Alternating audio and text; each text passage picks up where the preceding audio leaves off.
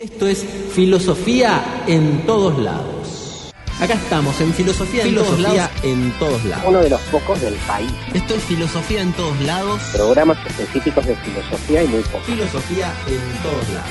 Le damos duro a filosofía en todos lados. Esto es filosofía en todos lados. Filosofía en todos lados.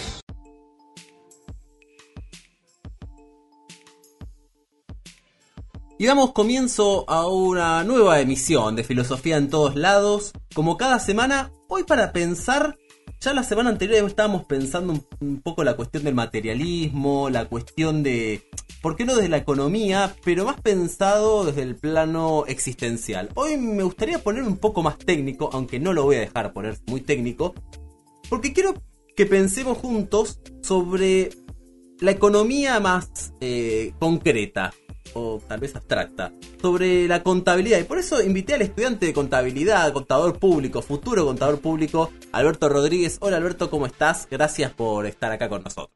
¿Cómo estás, Fede? Gracias por la, por la invitación. Yo estoy muy bien, estoy con muchas preguntas. Imagínate, me, me, traen a alguien que estudió algo en serio como contador público. Yo primero siento un poco de envidia. Yo digo, alguien que quiso hacer algo eh, productivo de su vida y no estudió filosofía. Pero quiero empezar con una pregunta y es, ¿de qué manera afecta nuestra vida la contabilidad?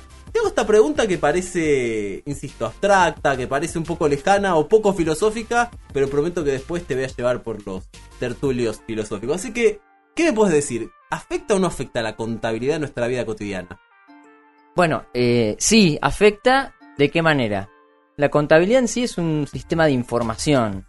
O sea, es como una suerte de nexo entre la, economía, la realidad económica, ya sea de una empresa, de, una, de, un organismo no gubernamental, de una asociación sin fines de lucro, de un Estado, de, de, lo que sea, y un usuario de esa información.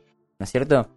Este, ese usuario de la información se vale de la contabilidad para, según el momento de la historia en el cual nos situemos, para ver qué pasó en esa empresa, en ese Estado, en, ese, en esa asociación. Pero ya desde un tiempo hacia acá se está empezando a hablar de la contabilidad como un instrumento de valor predictivo, como para poder entender qué puede pasar en la economía, que la economía, en la realidad económica de ese sujeto, digamos por así decirlo, que está informando, como para este, poder anticiparnos ante determinadas consecuencias. También hay una concepción, este, por ahí la más eh, común, de que la contabilidad se usa para liquidar impuestos, que es cierto, este, este, pero en realidad no ese es el fin en sí mismo de la contabilidad, sino este, construir un nexo entre una, situación económica y el usuario de esa información para tomar decisiones. Y esas decisiones se ven influidas justamente por lo que informa la, la contabilidad. Me interesa esto de tomar decisiones, de, de esto que comentabas respecto a, bueno, nosotros analizamos, generamos cierta información para el usuario. Y acá la pregunta es, por ahí a veces la contabilidad, o no sé, se nos, vuelve algo súper lejano, que no tiene mucho nada que ver con nosotros. Y la pregunta es, ¿por qué influye tanto en nuestra vida? ¿Tiene respuesta a esta pregunta? ¿Hay un por qué? Eh, ¿A qué responde que haya tantos contadores o contadoras, que haya tantos estudiantes, que, que sea un sistema tan desarrollado, tan profundo de algún aspecto?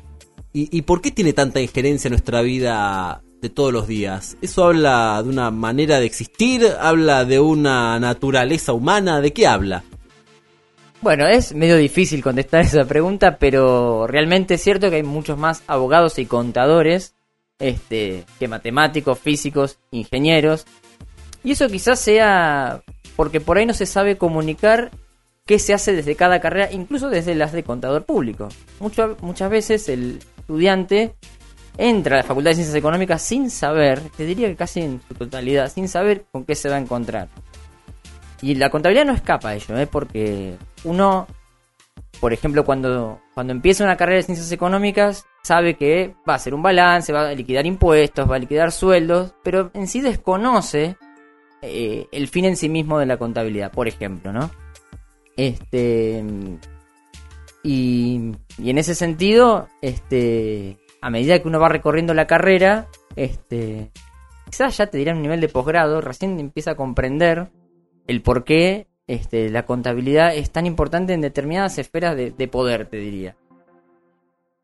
Esferas de poder. A ver, eh, esto tiene que ver la esfera de poder con la toma de decisiones, es decir, pensando no solamente al poder como una cuestión ya arraigada, tipo, bueno, esfera de poder de público, esfera de poder privado, empresa, sino también con una cuestión de poder como potencia.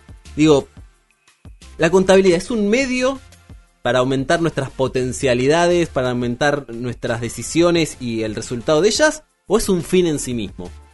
¿Cómo lo verías vos? ¿Cómo lo podrías eh, vislumbrar esta cuestión?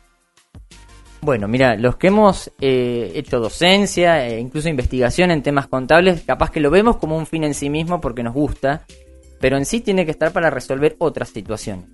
Y esto que te mencionaba de las esferas de poder, que no te lo profundicé, y gracias por la pregunta para, para seguir complementándolo, la contabilidad puede estar presente en, ya te digo, en la confección de estados contables de una pyme, o bien puede estar informando un, estado contable de una multinacional, o bien puede estar informando la situación económica de un estado, en un, ya sea en una rendición de cuentas o en un estado de ejecución presupuestaria.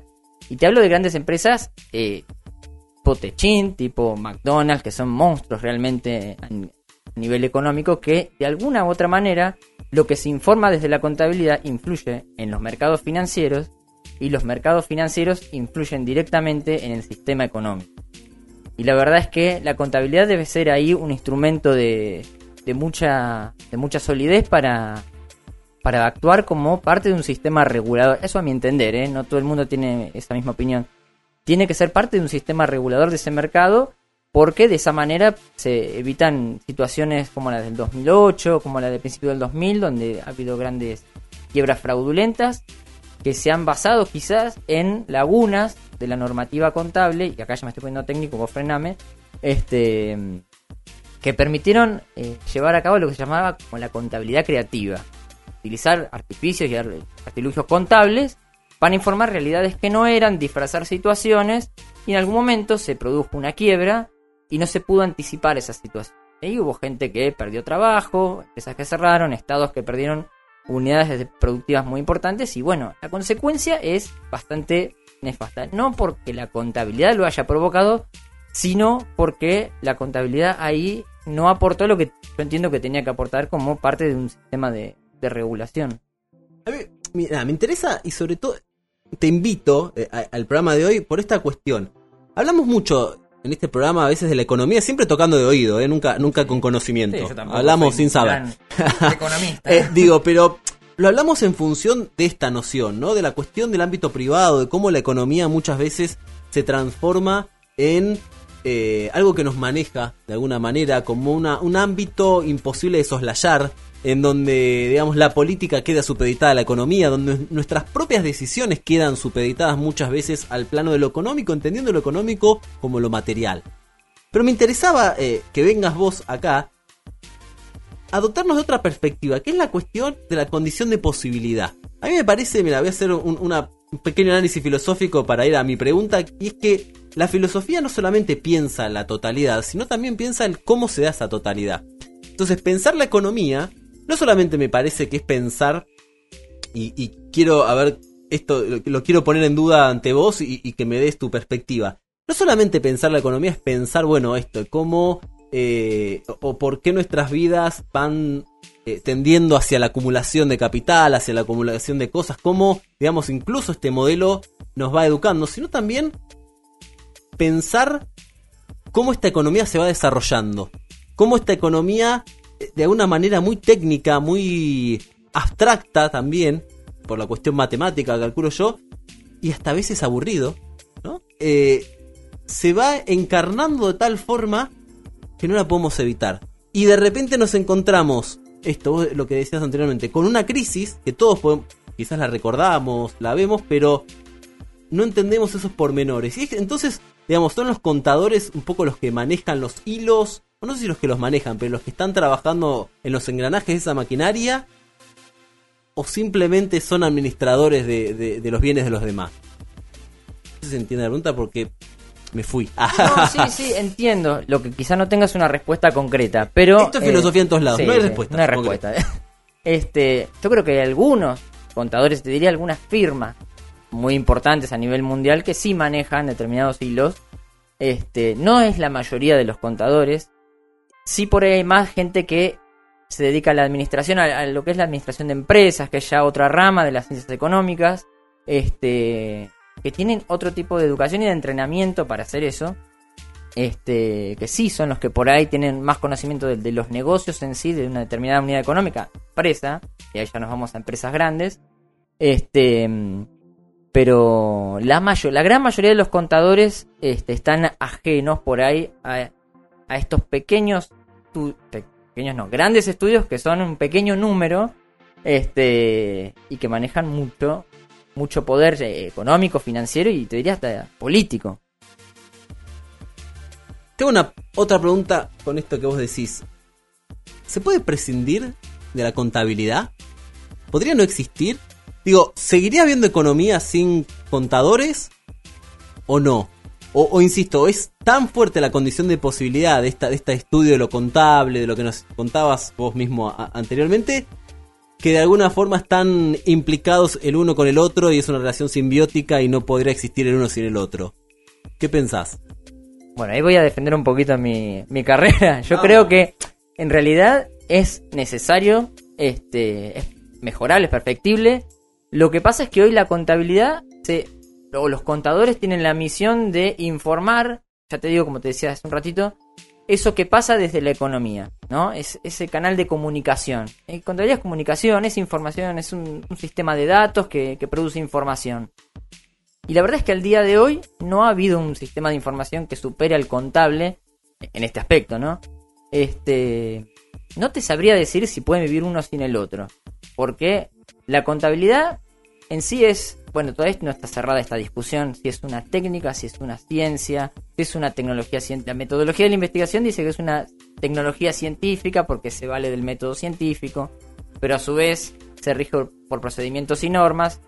Este, pero la economía sí es una ciencia, por lo menos a mi entender, ¿no? Creo que acá se pone en duda todo, pero la economía sí lo es. Yo creo que complementa a la economía, la contabilidad.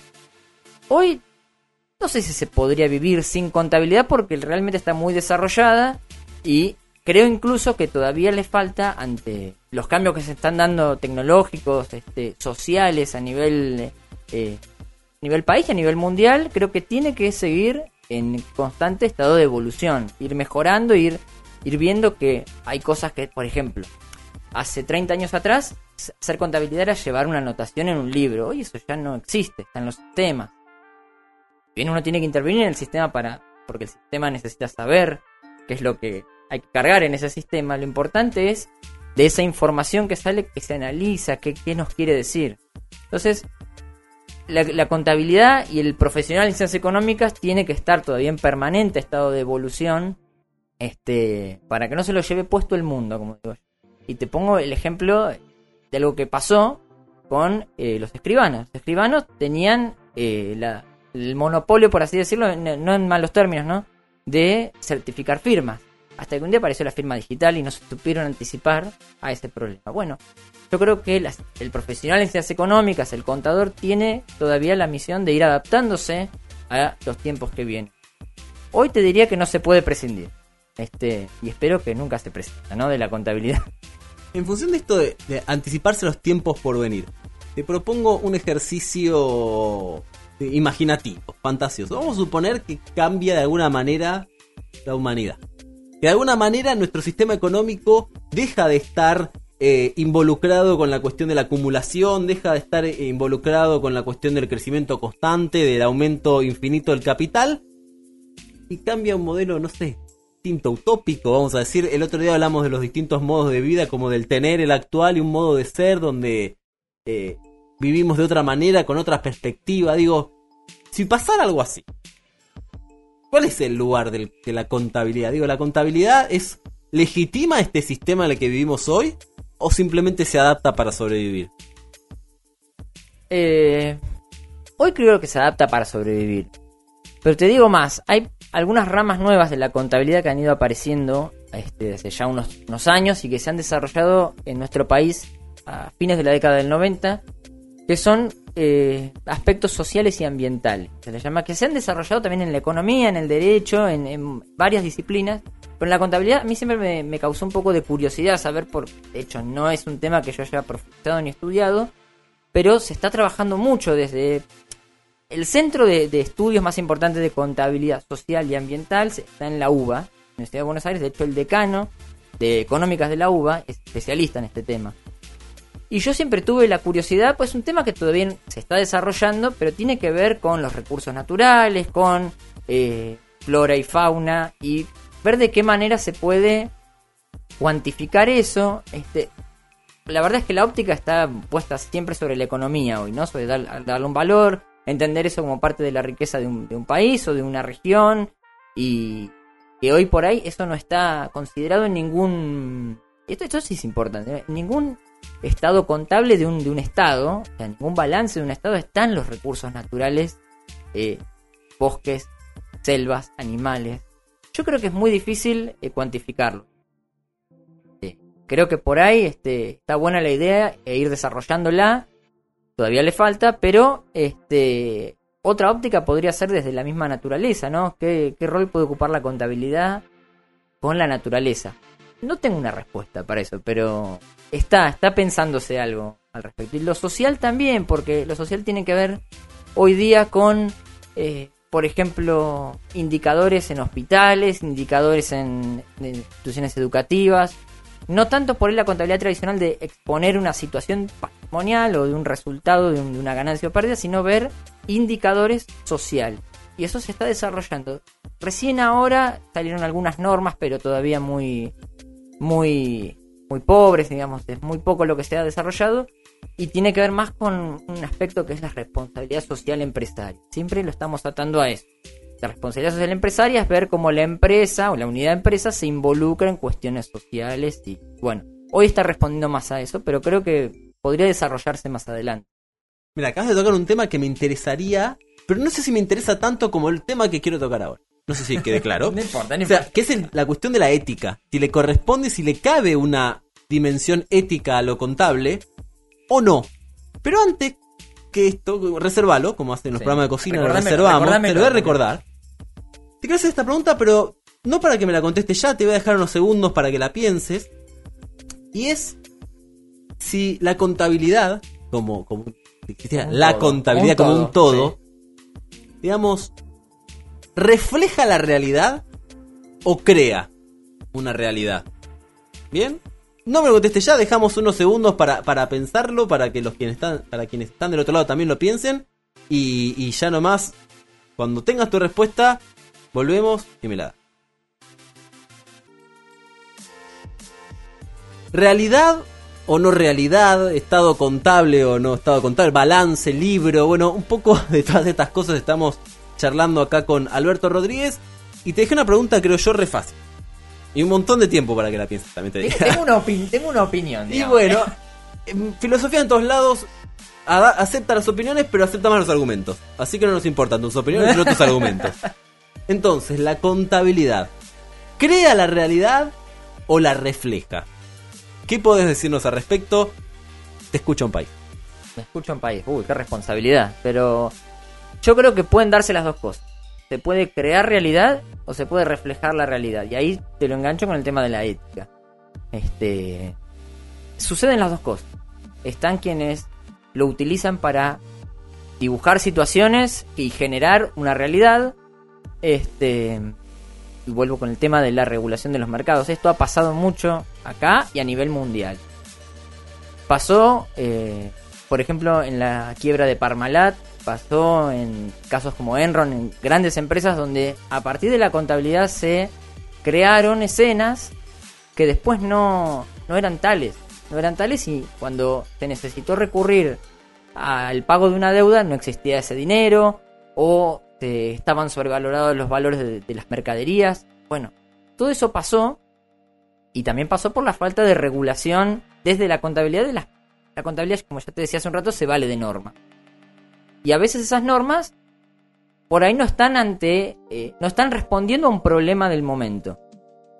Y cuando eso pasa, hay gente que por alguna situación de obtener alguna ventaja, no te estoy diciendo nada nuevo, digamos, este, apela a ello para mostrar alguna realidad que no, que no es para obtener algún beneficio.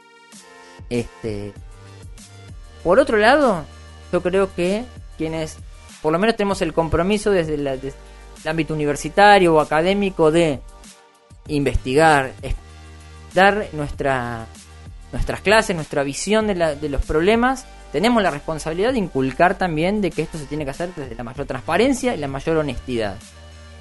Porque esto tiene que estar al servicio, sí, de la empresa que necesita de un contador, pero más aún al servicio de una sociedad que demanda eh, transparencia. La sociedad demanda hoy transparencia. Se siente cómoda cuando se le, ofrecen soluciones honestas, este, que no, que no escondan algo, que no tengan ningún tipo de suspicacia, digamos, pues, a- atrás. Y bueno, la verdad es que mm, la contabilidad ha servido como, como instrumento para ocultar eh, cuestiones, digamos, de determinadas empresas.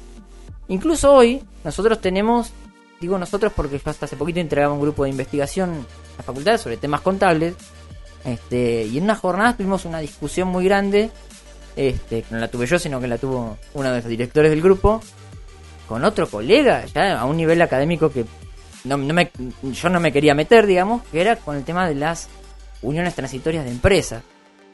La gente por ahí lo va a entender como la famosa UTE de los colectivos. O sea, esas alianzas que se hacen, voy a explicar en términos muy eh, básicos, no quiero meter, es medio burrada. Como para que un filósofo entienda. Como para que un filósofo lo entienda. Este, es un, una UTE es una alianza entre empresas para acceder a una licitación o para llevar adelante un negocio. Por ejemplo, el de los colectivos acá en Mar del Plata. ¿No es cierto? Pero hay otras más, hay otras, unas incluso más grandes. Hoy la normativa dice que los estados contables, los balances de cada uno de los participantes de esas de esa UTE tiene que eh, incluir su proporción, la participación en ese gran negocio. Soy muy técnico, frename. Este, en cada uno de sus balances. Bueno, todo muy lindo, cierra desde, la- desde lo contable, desde lo mecánico y matemático, cierra perfecto. Ahora, si uno se pone a analizar esa información, uno ve que la empresa eh, tiene una un, un nivel de efectivo que incluye el efectivo propio y el efectivo que le corresponde por su participación en la UTE. Bienes con lo, lo mismo. Eh, con lo mismo con las deudas. Bueno, entonces, ¿qué pasa? Esa empresa tiene un problema. Responde con eso más la proporción de la UTE y no.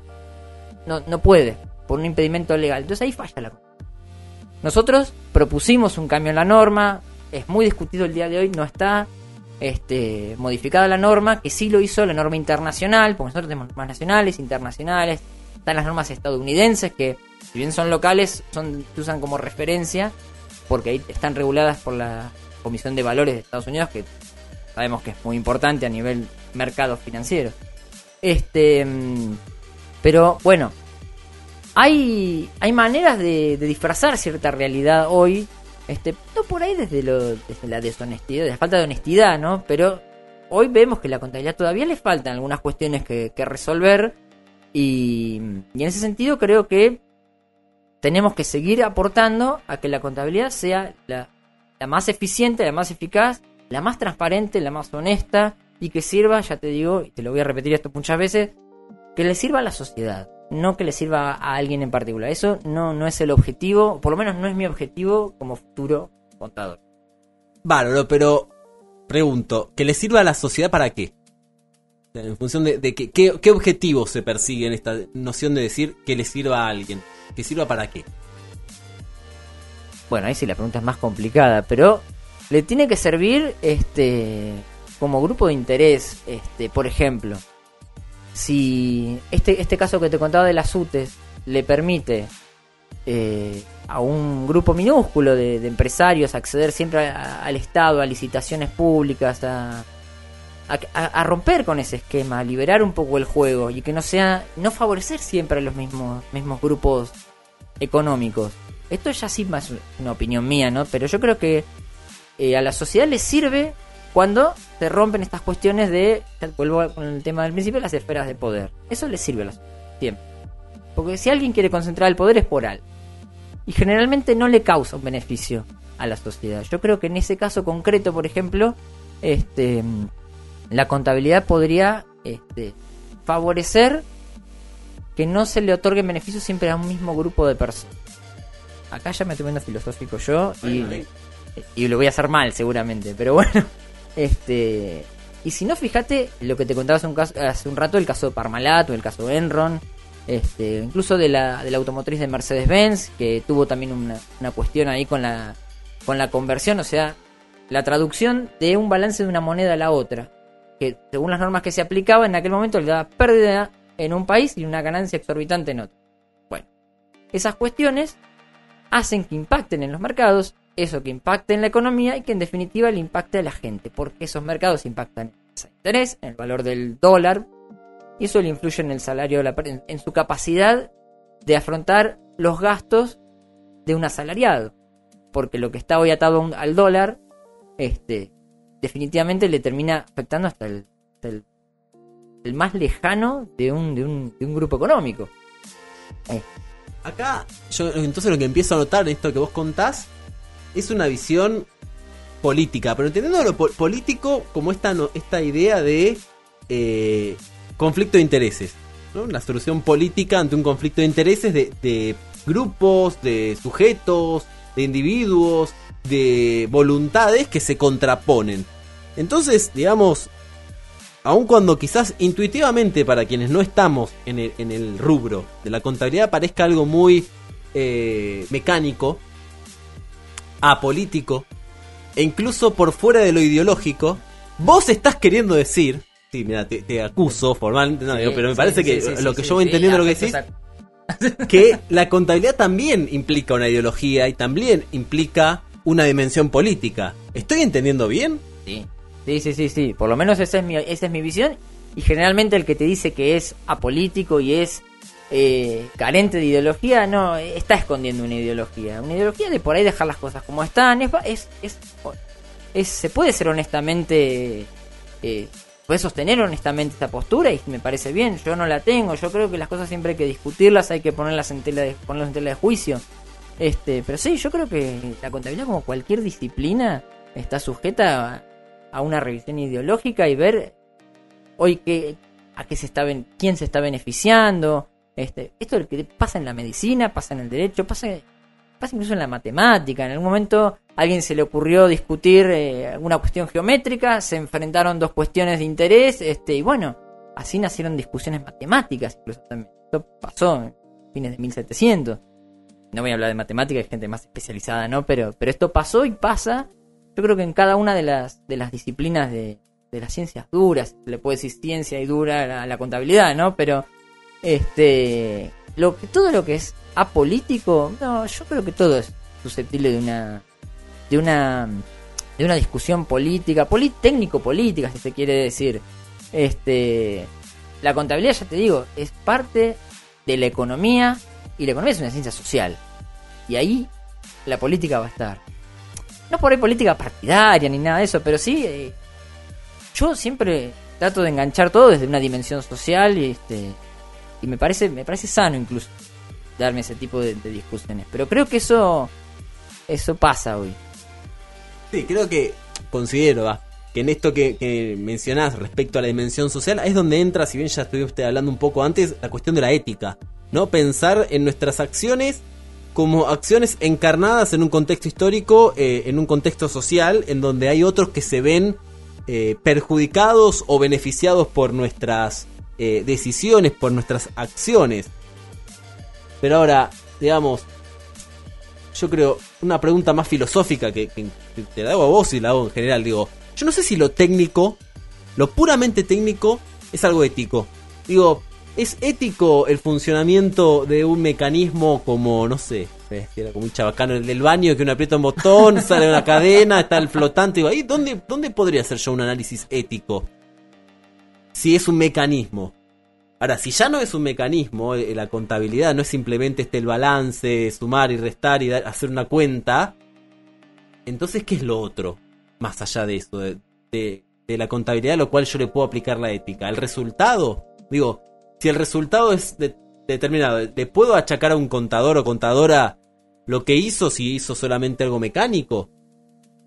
No sé si se entiende la pregunta. ¿Dónde está la dimensión ética o la dimensión factible de ser analizada, ser juzgada éticamente en la labor de un contador, por ejemplo? Bien, es una, es una buena pregunta. Gracias. Me dedico a esto. Eh, mira, la bueno, el mecanismo en sí, que sería registrar, hacer una mayorización que se le llama, el balance de sumas, bueno, armar el balance, por ahí sí es algo técnico y es algo mecánico. Pero eso es lo que se llama la teneduría del libro. En el momento eso fue la contabilidad. Hoy es parte de la contabilidad. La contabilidad es también medir y presentar la información. Y ahí es por eso donde intervienen las cuestiones que, bien están normadas, por ahí están un poco más dejadas al libre albedrío. No tanto al libre albedrío por ahí de decir, bueno, acá pongo esto porque me canta. Sino donde se pueden manejar este tipo de arbitrariedades según lo diga una norma, un consejo profesional. Eh, entonces, lo mecánico es parte de, algo más grande que es la, la contabilidad. Este, mm, ya te digo, desde lo normativo, lo que se busca es fijar parámetros de medición y de presentación. Porque ahí es cuando de presentar o de medir de una, determin- de una manera o de otra, las conclusiones se pueden llegar a sacar son distintas. Entonces, eh, yo creo que ahí es donde intervienen las cuestiones por ahí más políticas desde un punto de vista. Por ejemplo, hoy en Argentina tenemos muy bien, tenemos buenas normas en Argentina de, de contabilidad, salvo algunas de estas cuestiones que te decía. Este, y uno las compara por ahí con las normas internacionales. Y algo tan sencillo como la presentación de una ganancia o pérdida, que se llama la presentación del estado de resultado o rendimiento, este, no, es, no se presenta de la misma manera en el ámbito nacional que en el ámbito internacional. En el ámbito internacional recién ahora se está tratando de ver cómo se muestra eso. Y ahí, te, y ahí sí voy a hacer una, por ahí una consideración política. Por ahí, acá está muy limitado la presentación de lo que llaman resultados extraordinarios. Resultados extraordinarios son aquellos que ocurrieron con muy poca frecuencia en el pasado, son atípicos, se espera que no pasen en el futuro. Te doy un ejemplo, un siniestro, una expropiación, esos son resultados extraordinarios. La norma internacional directamente los prohibió. ¿A dónde, estoy yendo con esto? No, pueden haber siniestros, ya no está. pueden haber siniestros. O mejor dicho, puede haber siniestros, puede haber siniestros, pero van a ser parte del resultado ordinario. Y uno dice, y bueno, pero es injusto. ¿Qué pasó? En algún momento, cuando estaban permitidos resultados extraordinarios, grandes empresas hicieron un uso abusivo de eso. Entonces, decían, bueno, si esto lo hacemos pasar como algo extraordinario, como que no va a volver a pasar, lo, presentamos de esta manera, si uno hace lo de- despoja el efecto de extraordinario, el resultado es bueno, la gestión de la empresa fue buena, todo bárbaro, quedamos todos contentos. Ahí es donde intervienen, yo creo, la- los juicios de valor por ahí de, la profesión. Lo mecánico es un asiento, va a un, mayor, a un balance de suma y saldo, se arma todo lindo. El tema es lo que viene después. Porque después de todo eso viene el análisis de esa información, que sacar indicadores, todo, y los números, esos varían en función de cómo lo presentemos. Que no es lo mismo la manera que se presenta un resultado acá en Argentina que en la Unión Europea, por ejemplo. La Argentina te permite obtener subtotales, indicadores donde uno puede obtener si el rendimiento de la empresa está en vender, en vender financiado, en meter dinero en un plazo fijo. Eso se puede ver hoy día. En la normativa internacional no se puede. O mejor dicho, se deja medio fuego abierto. Y ahí es donde, donde yo creo que todavía hay que mejorar. Y se está trabajando ya en mejorar ese, ese aspecto normativo. Entonces yo creo que desde lo normativo, bueno, la norma viene de una discusión en los organismos. Y ahí hay cuestiones políticas. De hecho, las normas internacionales, cuando se publican en los libros, se publica la norma y se publican lo que llaman los fundamentos de las conclusiones, donde están los debates de esas normas. Y es muy interesante leerlo como para entender qué discusión se está dando en Londres sobre un, un tema que uno lo ve tan sencillo como un resultado extraordinario. Discusiones profundas, diría. Porque este, intervienen cuestiones políticas. Intervienen ahí las grandes firmas de auditoría, intervienen eh, organismos multilaterales de crédito, etc. Esto es filosofía en todos lados. El balance contable de tu angustia existencial. Y vamos encarando ya la recta final de, este programa que a mí me quedaron un montón de cuestiones para pensar, para conversar, pero bueno, nos podemos quedar acá infinitamente y no es la idea, hay una programación que, respetar. Y, bueno, quedará para tarea en la semana de que nos, nos están escuchando eh, seguir pensando su propia contabilidad. Te agradezco, Alberto, por haber venido. ¿Cómo te sentiste? ¿La pasaste bien? Sí, sí, te agradezco a vos por haberme invitado, la pasé muy bien, este, siendo este que no, Somos es, mi, no es- buenos no acá. es mi ámbito la radio, no es mi ámbito los medios de comunicación, este, así que muchas gracias y lo estuve muy bien. Gracias a vos. Me estabas contando eh, fuera del aire, estás por presentar un libro, va a salir una, una producción, digamos, literaria, académica, ¿puede ser?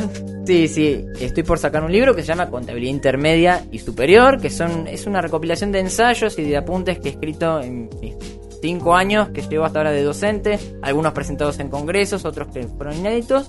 Este, bueno, estamos ahí dándole la forma final, pero en breve saldrá saldrá publicado. Para todos aquellos que estén interesados o, o supuesto. se quieran. Por supuesto. Y para quienes estén interesados en la filosofía, bueno, acá tienen este espacio lunes a lunes o cuando lo escuchen en nuestro podcast, nuestro formato podcast, para pensar la realidad, para pensar eh, la vida, para cuestionárselo todo. Y acá continuaremos cuestionándolo todo el- la semana que viene, así que los espero. Gracias por estar una vez más con nosotros. Adiós.